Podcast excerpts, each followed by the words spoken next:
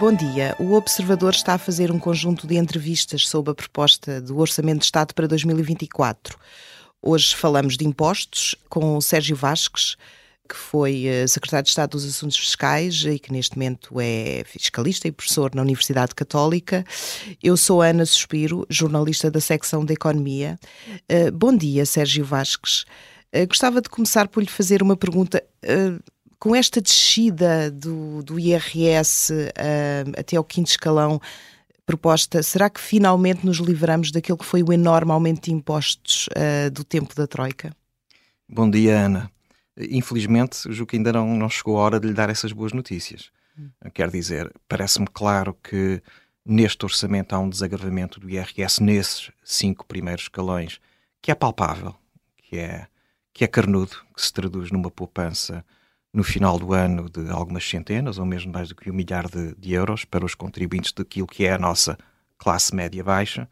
Mas é claro que se olharmos para trás, se olharmos a, a 10 anos ou a, ou a 15 anos, realmente o agravamento do IRS mantém-se em larga medida e, portanto, há um, há, um, há um, caminho por fazer nessa matéria. E não apenas no tocante aos contribuintes dos primeiros cinco escalões.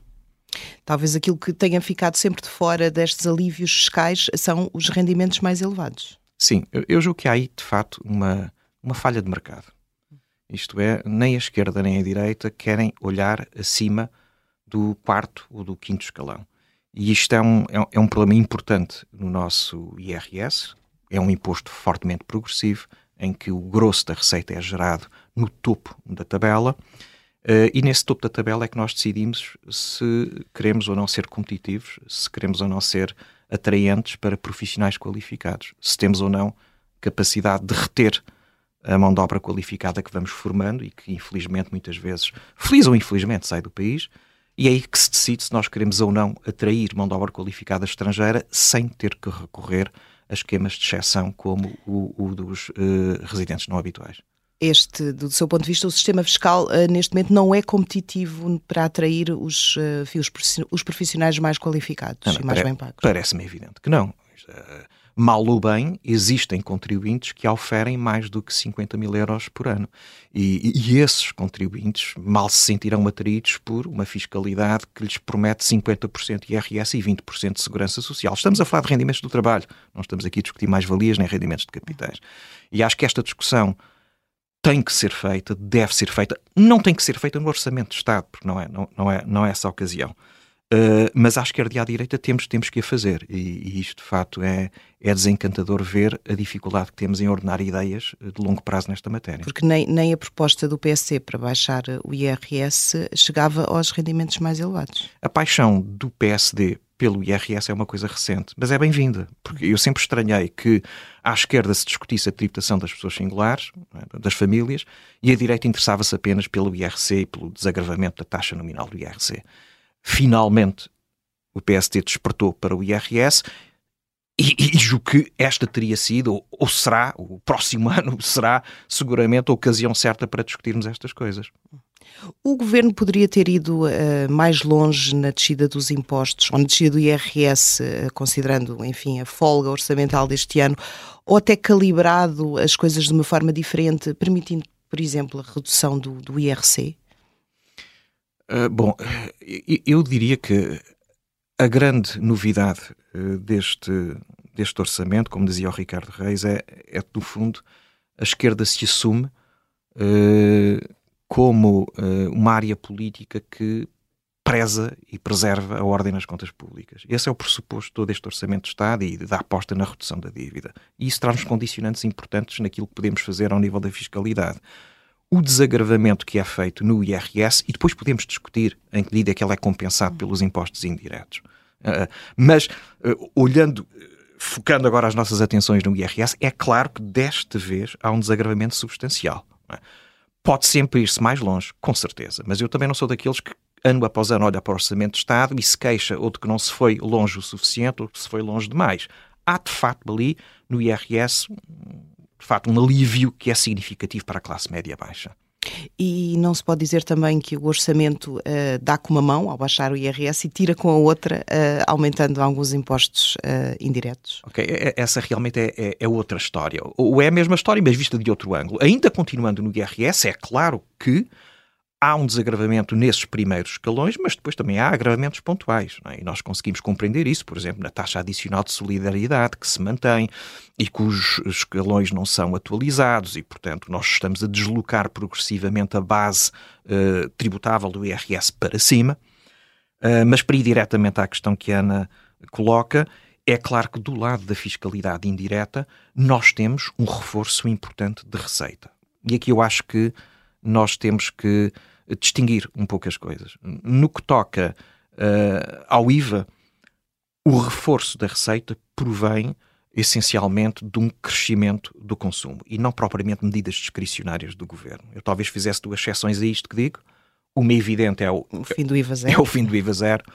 Uh, e, e, outra é, digamos que, a aplicação do IVA sobre o ISP, que também retoma a normalidade. Mas de facto nós não, não temos neste orçamento aquilo que encontramos em orçamentos anteriores, em que, no fundo, eu desagravo nos diretos com medidas que têm compensação mais ou menos uh, evidente em medidas de sentido inverso na fiscalidade indireta. É claro que uh, uh, há agravamentos nos impostos indiretos, mas não tanto no IVA. Encontramos-los, por exemplo, na tributação do tabaco, em que vamos buscar este ano mais 170 milhões ao imposto sobre o tabaco. Não é pouco, embora tenha as suas razões e, e no fundo aquilo que Vamos está... ver se vamos buscar, porque no passado os aumentos das taxas no tabaco uh, levaram a uma redução do consumo. V vamos ver. Do, da fraude Vamos fiscal, ver é? se vamos buscar. Mas de facto este ano há um aperto grande aí.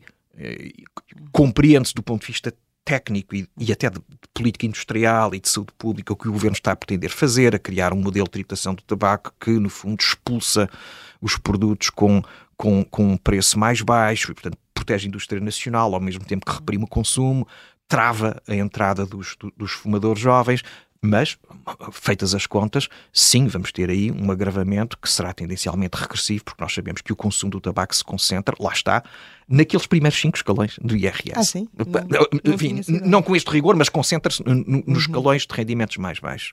E o mesmo acontece com, com o imposto único de circulação. Aí claramente é, é, a classe mais baixa que tem carros mais antigos. Claramente. É? Aí, aí, talvez até com maior clareza, porque os contribuintes que não trocaram de carro nos últimos 17 anos claramente que não o fizeram por não terem posses para isso. Um agravamento do imposto único de circulação, que julgo que tem um valor médio de 40 e poucos euros, para 100 e, 100 e, e tal euros, 120 euros, o que são as contas do governo, é dinheiro.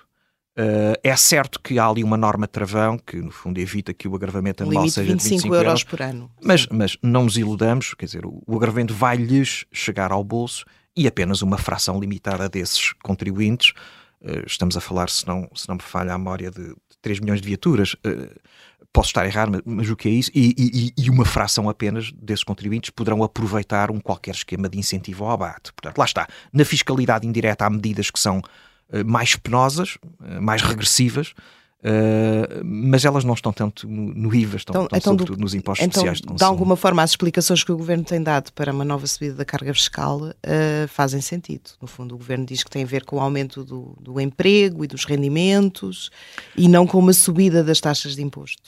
Acredito que fazem sentido, pelo menos em parte, e nós percebemos isso olhando ao próprio, sem sair do IRS, em que uhum. nós compreendemos que apesar do desagravamento que é dado naqueles cinco escalões, a receita do IRS se mantém mais ou menos estável. Uh, portanto, acho que aí está uma parte da resposta, não está toda. Hum. Tem havido também, uh, neste, neste Orçamento de Estado, houve uma grande discussão sobre se o salário mínimo ia ser taxado ou não pela primeira vez. Uh, o Primeiro-Ministro travou essa possibilidade. Qual é que é a sua opinião? Acha que o salário mínimo deve ser taxado? Uh, até quando é que poderá eventualmente fazer sentido isentar o salário mínimo do IRS?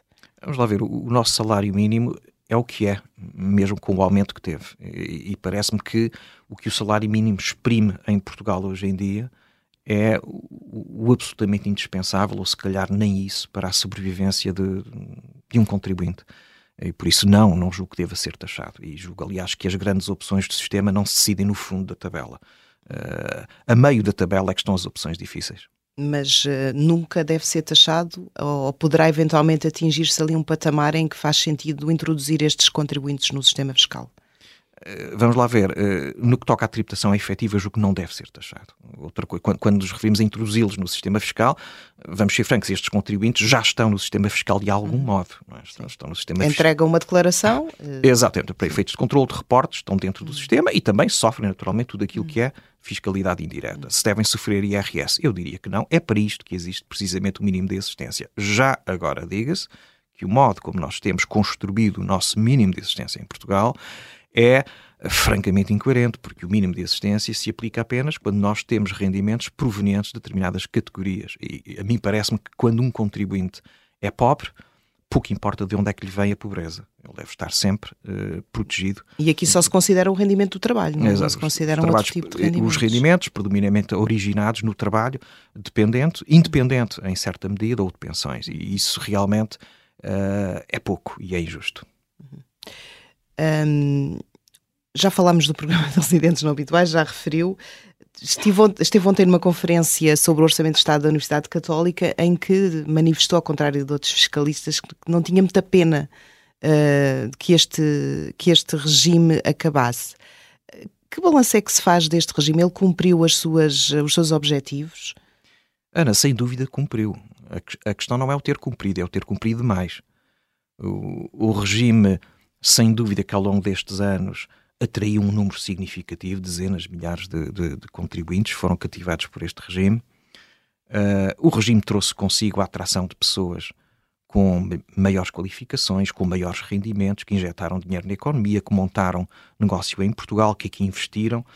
Uh, e nós conseguimos perceber isso circulando, circulando por Lisboa. Conseguimos perceber isso de forma evidente. Agora, o sucesso do regime não é a única coisa que nós percebemos circulando em Lisboa. Percebemos que nós transformamos a nossa cidade, as nossas cidades, em, em, em, em centros nos quais os, os, portugueses cada vez mais têm dificuldade em viver. E por isso eu compreendo os méritos relativos do regime, mas também não podemos conter os efeitos adversos. Com certeza que seria exagerado dizer que o RNH foi o fator determinante na crise de habitação que nós sofremos, mas terá dado também o seu contributo. E, portanto, esta opção do governo é, diria eu, compreensível face a uma situação desesperada da população manifestada nas ruas quanto ao tema da habitação. Uh, é claro que quando nós criamos regimes deste tipo, estes regimes criam em, em seu torno toda uma ecologia. São regimes que alimentam consultoras, escritórios de advogados, o setor imobiliário e, portanto, é natural que no momento de desligar da ficha haja esse, esse choque e essa resistência. E, verdade seja dita, o desligar da ficha foi feito de uma forma muito súbita, porque não houve propriamente um, um, um, período transitório. Quem está dentro, está dentro. Eh, quem não está, tem até ao final do ano. E, portanto, eh, há, há alguma ruptura, alguma violência nesta ruptura, mas o que a opção mas, de fundo... Mas se não fosse assim, poderia haver, e mesmo assim há quem diga que vai haver a tal corrida aos, Sim, uh, ao regime, porque estamos a falar de que quando se obtém esta este estatuto de, de, residente não habitual tem-se direito a benefícios fiscais durante 10 anos. Sim, com certeza. Com certeza que, que, que, isso poderia suceder. E de resto, no Orçamento de Estado, apesar de se acabar com, com o RNH, cria-se um regime mais estreito para, para académicos, investigadores e profissionais de investigação e desenvolvimento. Bom, mas isto para dizer o quê? Que, uh, que eu uh, não me sinto de luto pelo RNH, não partilho das dores uh, do, do mundo da consultoria, mas o que há aqui um tema uh, por resolver. De que forma é que vamos atrair uh, estas pessoas mais qualificadas uh, que queremos reter na economia? Acha, Há algumas hum, soluções no Orçamento de Estado que reforçam um bocadinho outros mecanismos. Há, há acha que são suficientes? Pouco, acha pouco. pouco. Há, há, pouco. E, e julgo que aqui a opção é ou nós queremos manter um sistema dual, que no fundo é discriminatório, em que aos profissionais qualificados portugueses uh, residentes aplicamos 50% de IRS e aos vindos do estrangeiro 20%, ou então queremos olhar ao fundo da questão e, e, compreender como é que nós queremos tributar esses profissionais qualificados, sejam nacionais ou estrangeiros. Isso envolve, lá está, olhar a sério para o nosso IRS. Agora, o que me parece que não se pode fazer simplesmente é, é, é eliminar qualquer tipo de incentivo ou acreditar que uh, os nossos jovens qualificados vão permanecer no país por terem uma isenção integral de IRS no primeiro ano de trabalho. Acho que isto não é plano.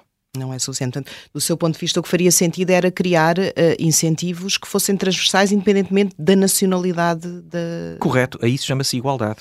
É, portanto, é, uh, se há progressão profissional, se há maiores rendimentos, temos de forma desinibida, sem complexos, à esquerda e à direita, de reconhecer que aquilo que temos no IRS não é competitivo, não chega. Há, há países que têm, com certeza, outros trunfos e podem atrair profissionais qualificados aplicando taxas elevadas de imposto. Aliás, as taxas marginais de IRS não são baixas por toda a Europa, mas nós não temos esses outros trunfos que ali existem. Portanto, temos que jogar com o que podemos. E acho que podemos fazê-lo, de facto. Não, há condições para o fazer, até porque o, o, topo da tabela não é propriamente aquilo que, que não é a taxa adicional de solidariedade que nos gera o essencial da receita do IRS. Tem-se falado muito deste regime também em termos da, da, do impacto fiscal que tem, ou seja, quando se ouve falar deste, deste regime, fala-se de despesa fiscal, que no fundo é os impostos que o Estado deixaria de cobrar Sim. se estas pessoas estivessem cá e pagassem as taxas que os portugueses pagam, uh, mas, mas há números que também, enfim, um seu colega fez umas contas, o, o Dr. Carlos Lobo,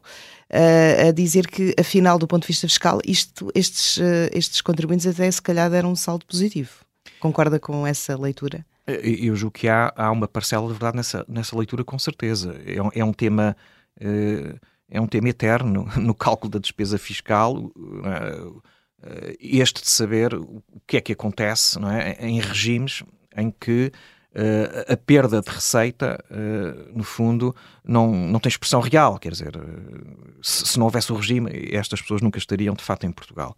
Portanto, é difícil dizer que há aqui uma despesa efetiva e provavelmente há até um ganho fiscal que resulta do pagamento de, de IRS quanto a certos rendimentos, da alimentação do IVA, por aí adiante, os impostos sobre o imobiliário. Não sou capaz de fazer uma conta nas, no verso de um envelope nessa medida. Mas acredita que entre o deve e haver, se sim, calhar o Estado sim, ganhou mais? Acredito. Para mim a questão não é essa. Para mim a questão é saber se, se não devemos fazer também um deve haver quanto aos profissionais qualificados portugueses e, e, e se justifica uma, a manutenção de um, de um sistema de privilégio deste tipo. Uhum. Essa é que para mim é questão de fundo. Talvez isso ajude também, o ganho fiscal também ajuda a explicar porque é que o, o governo, este, este governo dos socialistas, resistiram tanto tempo a acabar com o regime e agora, quando acabam, eh, tem de facto a ver com outras, com outras questões, que é a habitação. O, o, regime foi criado por governos socialistas. É, é verdade, é verdade. Uh, portanto, o, que os governos socialistas não são alheios a este Não, tipo são de... os últimos governos que tiveram funções, Exatamente. não é? socialistas. Exatamente.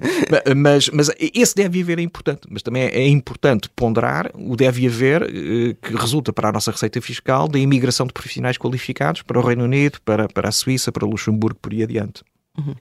Muito obrigada. Vamos fazer agora um intervalo e já voltamos à conversa com o Dr. Sérgio Vasques.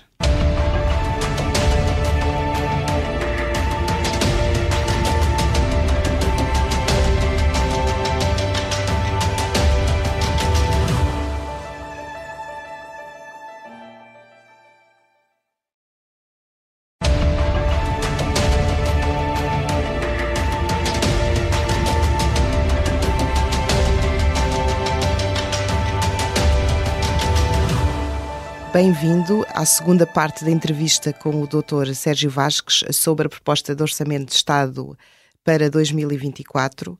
Estivemos, já, já falámos aqui um aflorámos aqui um bocadinho a questão do, do IVA zero, uh, mas gostava de desenvolver mais este tema consigo, porque uh, esta foi uma medida temporária, anunciada como temporária, que efetivamente é temporária, coisa que muita gente achava que Sim. que não ia acontecer, não é? É uma coisa quase inédita em Portugal. Exatamente. É? E, e, e, ao que parece, cumpriu a sua missão. Ou seja, teve um contributo na descida dos preços, coisa que o próprio governo não acreditava Sim. durante muito tempo. Eu acho que o ceticismo é justificado, porque nós, se olharmos às experiências que foram feitas noutros países e até mesmo àquilo que sucedeu em Portugal no passado, eh, com outros abaixamentos, uh, havia razões para acreditar de que isto não seria repassado aos preços junto dos consumidores. Mas nós tivemos, felizmente, desta vez, conseguimos ter um acompanhamento da medida uh, uh, com cabeça, tronco e membros. O acompanhamento do governo e também do, do, e de outras entidades, da própria Ana. sociedade. Sem dúvida. E, portanto, tivemos consultoras a, a, fazer estudos nesta matéria, uh, o setor da distribuição, o Observatório de Preços, o Banco de Portugal e, e os estudos, são, enfim, com resultados que não são inteiramente idênticos, mas apontam no mesmo sentido, de que houve de facto uma descolagem na evolução de preços neste cabaz de 46 produtos alimentares face à evolução de preços dos produtos que estão fora do cabaz. E, portanto, sim, houve um sucesso relativo da medida. Digo relativo porque não foi homogéneo, ah, os preços desceram mais eh, aqui do que acolá, uh, mas o mecanismo cumpriu a sua função. E, e, não fazia sentido mantê-lo, considerando que continua a haver uma pressão muito grande sobre o preço dos alimentos? Continua a haver uma pressão, mas apesar de tudo, menor. Eu acho que é um bom sinal que se dá de que coisas deste tipo não se devem perpetuar no tempo, porque nós temos de facto uma longa tradição de transformar em definitivo aquilo que é o que deve ser provisório. Quando o regime foi introduzido, era para vigorar durante seis meses, apesar de tudo, foi prorrogado até ao final do ano. Muito bem, cumpriu a função e será substituído agora por transferências diretas para, para os contribuintes eh, mais, mais necessitados. Bem, é claro que nós podemos depois discutir e a Maria Oliveira Martins, num, num artigo que escreveu no, no, no, no jornal, eh, dizia bem, bom, nem sempre os mecanismos de transferência social são mais, mais perfeitos, mais certeiros do que os desagravamentos nas taxas reduzidas de IVA. Mas, em qualquer caso, julgo que, que, que faz sentido esta, esta opção. Faz sentido. Outra, outra medida que foi, que era temporária e que tem sido, enfim, tem sofrido aqui algumas flutuações, Uh, tem a ver com o preço dos combustíveis. E, e, no fundo, aqui a minha questão é que nós temos neste, nesta proposta de Orçamento de Estado uh, várias medidas que vão no sentido da, do agravamento da fiscalidade verde, de incentivar sim, sim. comportamentos e acelerar a transição energética. E depois o governo mantém aqui uma subsidiação generalizada aos combustíveis. Até que ponto é que isto faz sentido? Todos nós compreendemos porque é que. Uh na Europa e mesmo noutros países, eh, nos últimos dois anos, eh, se introduziram mecanismos deste tipo. E é claro que mecanismos deste tipo contradizem em absoluto aquilo que são os grandes objetivos da agenda europeia e nacional em matéria ambiental. E, e não estão dirigidos às pessoas que, que, que, têm mais eh, dificuldades financeiras, não é? São, são cegos, de alguma forma. Sim, de alguma forma são cegos. Uh, mas uh, desde que esses mecanismos sejam, digamos que eliminados uh, progressivamente. Uh, não vejo aqui, digamos, crítica de fundo a fazer. A, a mim parece-me que a política social não se deve verdadeiramente concretizar no imposto sobre os automóveis ou sobre os combustíveis, ainda que aqui a colagem que ter alguma atenção em períodos de crise. Mas estes impostos servem, de fato, para orientar comportamentos. E nessa matéria, aliás, a nossa prática em Portugal até tem sido bastante, uh, bastante eficaz. Quer dizer, nós na fiscalidade automóvel inovamos uh, no devido tempo ao tributar os automóveis com base nas emissões de CO2, quer no momento da compra, quer na fase da circulação. Soubemos eliminar na via fiscal um pouco o diferencial de tratamento entre o diesel e a gasolina, e, portanto, evitar a excessiva dieselização do parque. Portanto, desse ponto de vista, ah, julgo que a nossa política fiscal ambiental tem alguns créditos uh, à esquerda e à direita nos últimos uhum. 20 anos. Uh, este é um período de exceção, com certeza, há que repor a normalidade. Portanto, defende que uh, os combustíveis, uh, a fiscalidade sobre os combustíveis seja agravada, como aliás prevê o Orçamento de Estado para 2024, com a atualização da taxa de carbono. Eu julgo que isso tem que ser, tem que ser reposto à normalidade. uh, a única forma, de facto, de, de orientarmos famílias, empresas, no sentido de, de, uma, de uma mobilidade suave e de comportamentos mais amigos do ambiente. E penso, olha, podíamos estar aqui a discutir também as taxas de tributação autónoma no IRC, uhum. é? Uh, é de facto de, de dar estes estímulos. E acha que existem estímulos suficientes para comportamentos alternativos, eh, por exemplo, a aquisição de carro elétrico, a mobilidade elétrica? Sim, sem dúvida, sem dúvida. Isso tem funcionado entre nós. É claro que no tocante à mobilidade elétrica nós temos um, um outro temos um outro tema, ou dois temas. A verdade é que a viragem do setor automóvel para o elétrico torna muitos destes estímulos verdadeiramente desnecessários. Por outro lado, essa viragem vai privar o Estado de uma fonte de financiamento importante. Portanto, vai criar aqui um, um problema de, de receita que, que, vai. E como é que se resolve isto? Deve-se desviar a, a fiscalidade para, para, a mobilidade elétrica? Acha claro, que isso vai acontecer? Eu, eu julgo que isso vai acontecer, já, já está a acontecer um pouco por todo lado e, portanto, nós vamos ter que fazer esse desmame. Uh, Tal como, vá fazendo uma comparação, isso vai suceder com o tabaco. É? À medida que nós vamos esgotando a base tributável, temos que encontrar fontes alternativas de receita. E no caso do tabaco, o que é que poderá ser? No caso do tabaco, como nós vemos neste orçamento... O, o, Acha que é o álcool, por exemplo? O, o, álcool está a ser também muito o imposto sobre, o, sobre Ana, as bebidas alcoólicas? No caso do tabaco, neste orçamento temos um sinal disso com a, tributação do líquido para cigarros eletrónicos sem nicotina. E é que, no fundo, nós aquilo que estamos a fazer é proteger a base tributável antes que ela nos fuja por Portanto, completo. não é evitar que jovens não consumidores é só, é se tornem fuma, é só, fumadores. Uh, mas, mas, de facto, aqui a questão do, do álcool. Uh, há um imposto, há um agravamento muito forte da casa dos 10%, mas depois há aqui um produto que fica de fora, que é o vinho. Faz sentido. Sim. O vinho, o vinho não paga IABA, tem sim. um IVA, uma taxa de IVA reduzida uh, intermédia, sim, 13%. Sim. Esta faz é sentido. Verdade. É, é Portugal. É, é Portugal a funcionar. Vamos lá ver. Nós tradicionalmente sempre tivemos este, este, este dilema. No sul da Europa, eh, tributamos a cerveja, não tributamos o vinho, no norte tributamos o vinho e menos a cerveja. E de facto é, é absurdo hoje em dia que não tenhamos um imposto especial de consumo sobre o vinho e depois tributemos as laranjadas.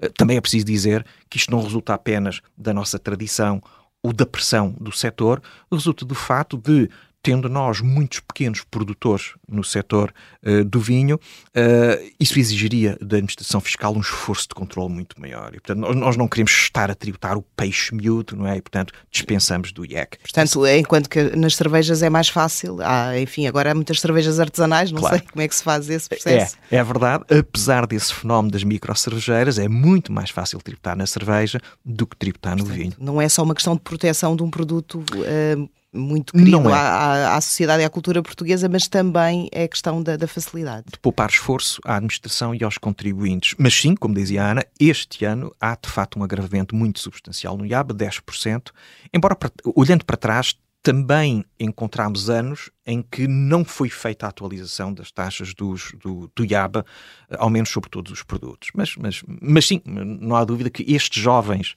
que este ano vão beneficiar do, do desagravamento no, do IRS jovem, enfim, só poupam fiscalmente se não fumarem nem beberem. um, o Sérgio Vasques publicou um livro há relativamente pouco tempo sobre uh, um bocadinho naquela ideia das taxas e taxinhas dos impostos. Uh, este, este Orçamento de Estado tem aqui a criação de uma nova taxa sobre os, os sacos plásticos leves. Um, como é que vê esta, esta multiplicação de taxas e de, no fundo nós, nós olhamos muito para os impostos, mas não olhamos para esta componente das taxas que pode se calhar ter um peso muito significativo. Tem um peso muito significativo. Eh, é um dos grandes vícios do nosso sistema, esta proliferação de adicionais sobre taxas, contribuições, com os nomes mais variados e com os propósitos mais meritórios. Uh, mas a verdade é que hoje em dia as empresas, além do IRC, pagam muitas destas taxas e contribuições e com, com, com, com o problema de não dependerem dos seus resultados e, portanto, são uma forma mais cega de tributar muitas vezes. Uh, eu não sei como é que resolvemos isto, só, só, conseguiríamos resolver se parássemos para pensar, mas não o fizemos até agora. Dizer, se nós olhamos para os últimos 20 anos, nunca se quis debater isto a fundo. E existe sempre um motivo para injetar alguma coisa de novo no nosso orçamento de Estado. Aliás, se nós olharmos para a proposta do orçamento, para as propostas nos últimos anos, há todo um longo capítulo que dedicamos às mais diversas contribuições. São parte já uh, permanente do nosso sistema. E ao contrário do IVA, do IVA zero, que foi temporário, estas contribuições uh, que têm até temporário no seu nome acabam, extraordinário, acabam por nunca desaparecer. Correto. Isto é, mesmo quando cessam os pressupostos, quando cessam as razões que levaram à sua criação, elas mantêm-se vivas porque criam um efeito de habituação uh, do, por parte do Estado. E, e, infelizmente, os nossos tribunais também não têm feito um controle atento destas coisas. O nosso Tribunal Constitucional chega mesmo a dizer que não é o caráter temporário de uma medida que, que, que se torna relevante na sua apreciação. Portanto, temos, ao fim e ao cabo, também aí um fator de encorajamento para os governos irem multiplicando este tipo de. Do seu ponto de, de vista destas contribuições setoriais, quais é que fazem menos sentido ou quais é que já não deviam existir? Há, há contribuições aqui que são uh, bizarras no modo de funcionamento, o, a contribuição sobre a indústria farma, uh, farmacêutica, a própria SES, uh, contribuições sobre o setor da distribuição, há coisas que são difíceis de compreender realmente. A União Europeia teve a presença de espírito, quando criou este, este, esta recente contribuição de solidariedade, de deixar claro que aquilo vigorava durante dois anos, ponto final. Nós, nós, nós estávamos muito à frente, não é? Nós já tínhamos criado. Nós, nós já nos tínhamos antecipado da pior maneira. Né? É preciso dizer que pontualmente, em situações de crise, há com certeza razões para criar aqui e acolá contribuições de solidariedade. Agora, elas não devem tornar-se um elemento permanente do sistema fiscal. Hum. Um, também, não se, neste ano não se tem falado muito do assunto. O ano passado falou-se muito do, dessa tal uh, diretiva europeia que obrigou os Estados-membros uh, a criar um imposto extraordinário sobre os lucros de alguns setores. Tem alguma ideia de que receita é que esse imposto uh, terá trazido? É que não, não temos números nenhum sobre isso e parece que não que é muito residual, não é? Sim, eu, eu, o, número mais recente que tenho presente é da aplicação da contribuição ao setor da distribuição, que teria gerado algumas dezenas de milhões. E, portanto, isto no cômputo geral do Orçamento de Estado são amendoins.